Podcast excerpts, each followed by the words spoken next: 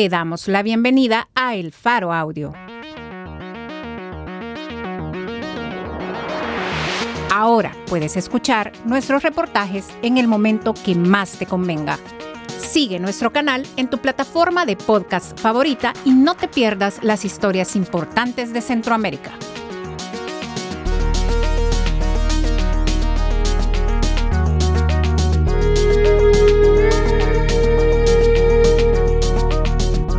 Hoy es 14 de marzo, 2023. Esta es una columna de opinión, escrita por Patricia Montes, periodista y directora ejecutiva de Centro Presente, una organización comunitaria que aboga por los derechos humanos de migrantes centroamericanos en Boston, Massachusetts. Junto con la organización Lawyers for Civil Rights, Centro Presente lidera una demanda contra la administración Trump por la cancelación del TPS. Forma parte de Alianza Américas, una red de más de 50 organizaciones lideradas por inmigrantes en los Estados Unidos. Los motivos por los que migran las mujeres no deben seguir siendo ignorados. Publicado en elfaro.net,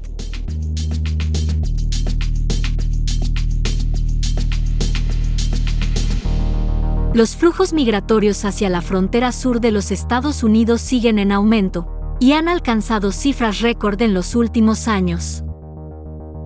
De acuerdo a una publicación del New York Times de diciembre del 2022, los agentes federales de la patrulla fronteriza estadounidense registraron casi 2.4 millones de detenciones a lo largo de toda la frontera sur en un año, Casi siempre los números se reportan en valores absolutos, sin ningún tipo de distinción, invisibilizando a las mujeres, especialmente las que migran del norte de Centroamérica, pese a que representan buena parte de los grupos, que a diario llegan hasta la frontera. La mayoría de estas mujeres ya no migran, huyen de situaciones extremas de pobreza y múltiples manifestaciones de violencia, incrementadas por los niveles endémicos de desigualdad, degradación ambiental y sistemas políticos disfuncionales marcados por altos niveles de corrupción e impunidad.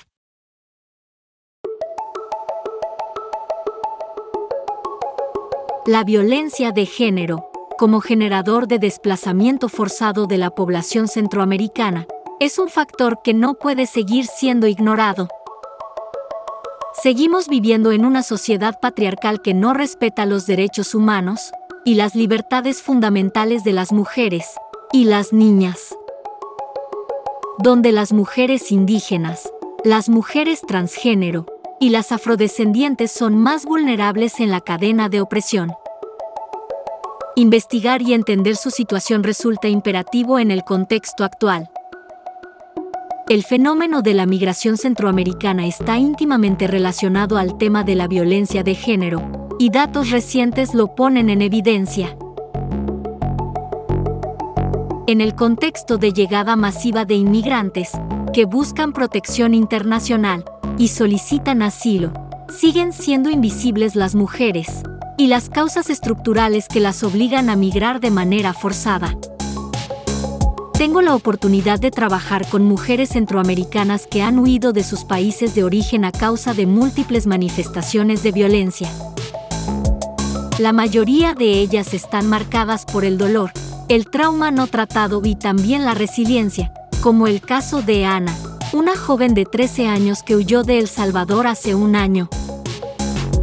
Su tía desapareció en su cantón, y a los pocos días la encontraron muerta, había sido asesinada de manera violenta. Así lo contó Ana.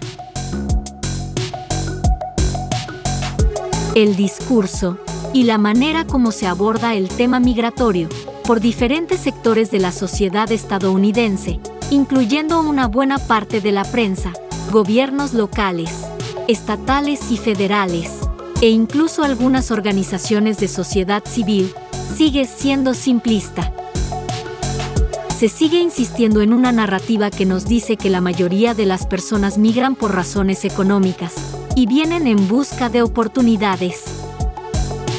Además, muy poco se investiga y analiza sobre el rol histórico que Estados Unidos ha desempeñado en la región latinoamericana. De acuerdo a ONU Mujeres, las mujeres representan casi la mitad de los 244 millones de migrantes y la mitad de los 19.6 millones de personas refugiadas del mundo. Sin embargo, en la mayoría de las estimaciones oficiales sobre el número de indocumentados, no se suele hacer distinción de género, y queda implícita la idea de que se trata fundamentalmente de hombres.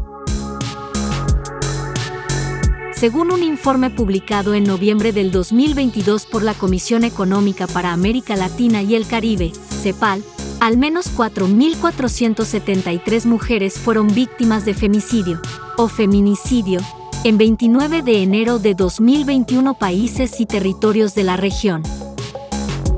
Las tasas más elevadas se registraron en Honduras, 4.7 por cada 100.000 mujeres, República Dominicana, 2.4 por cada 100.000 mujeres, y El Salvador, 2.1 por cada 100.000 mujeres. El mismo informe enfatiza que, a pesar de que los movimientos de mujeres se han encargado de visibilizar más la grave situación de las mujeres, el feminicidio es un problema que continúa afectando a miles de mujeres y niñas cada año en América Latina y el Caribe, las mujeres centroamericanas siguen huyendo de manera masiva, en busca de protección internacional. La resiliencia de Ana y miles de mujeres que migran a diario seguirá desafiando la narrativa simplista con que se abordan los flujos migratorios en el contexto estadounidense, ya que la migración forzada y sus consecuencias para las mujeres y las niñas es un tema casi invisible en la discusión pública, y el debate sobre política migratoria en Estados Unidos. La Agencia de la ONU para los Refugiados, ACNUR, define la protección internacional como el conjunto de acciones encaminadas a garantizar la igualdad de acceso y el goce de los derechos de las personas en necesidad de protección y refugio. Sin embargo, en la práctica, la protección internacional no está garantizada para la mayoría de personas migrantes que llegan a la frontera sur de Estados Unidos, ni durante las distintas etapas del proceso migratorio. En la mayoría de los casos, las personas migrantes no reciben orientación en su idioma sobre el derecho legítimo que tienen de solicitar asilo, y miles de familias siguen siendo separadas y enviadas a distintos centros de detención. Estas son solo algunas de las múltiples dimensiones de la manifestación de la violencia estructural que ponen en evidencia que las mujeres, niñas y otras personas migrantes continúan siendo víctimas de discriminación y sus derechos humanos siguen siendo violentados. Sin duda alguna, tenemos que ir logrando cambios desde los distintos sectores de nuestra sociedad, e ir cambiando los patrones machistas y misóginos que condenan no solo a las mujeres y niñas, sino a hombres, jóvenes y niños, más vulnerables a tener que abandonar sus lugares de origen. Es urgente superar el simplismo con el que se aborda el concepto de género, dentro de los procesos de movilidad humana, y llegar a una comprensión más holística de la migración. Además, profundizar los esfuerzos para superar las limitaciones de las fuentes de información, que por muchos años han mantenido la migración femenina en la invisibilidad. La feminización de la migración ofrece un argumento para incluir el género en el debate local e internacional, orientado a la adopción de buenas prácticas y políticas públicas, respetuosas de los derechos humanos y los acuerdos internacionales. Es imperativo que los estados de la región tengan los elementos que le permitan impulsar la formulación de estrategias y políticas, con enfoque de género que garanticen los derechos humanos de las mujeres.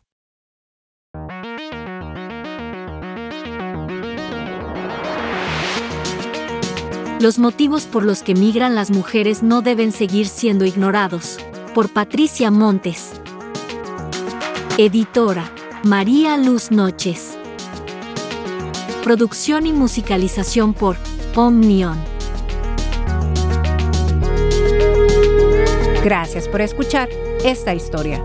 Si te parece valioso nuestro trabajo, apóyanos para seguir haciendo periodismo incómodo.